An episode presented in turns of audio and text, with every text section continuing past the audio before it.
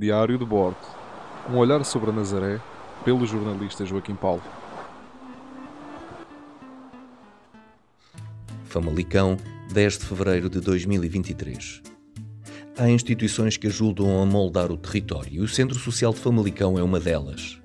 Trata-se de uma das mais jovens IPSS do Conselho, mas que tem pedido messas na forma como atua junto de várias camadas da sociedade, desde os mais pequenos aos menos jovens. Ainda antes de ter instalações muito bem equipadas e modernas, já o Centro Social de Famalicão se diferenciava, dado que era gerido por quem se preocupa efetivamente com os outros e trabalha com o nobre intuito de prestar os melhores serviços possíveis às famílias das freguesias e também às freguesias do Conselho.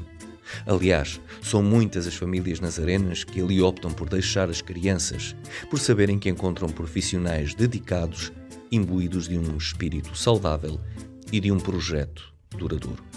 Através de uma abordagem cuidada, aquela entidade serve de verdadeiro modelo para as suas congêneres, sem se colocar em bicos de pés, sem procurar protagonismos bacocos, mas com a vontade de cumprir um verdadeiro serviço público. E é assim que, na mais pequena freguesia do Conselho, encontramos uma das mais interessantes instituições da Nazaré.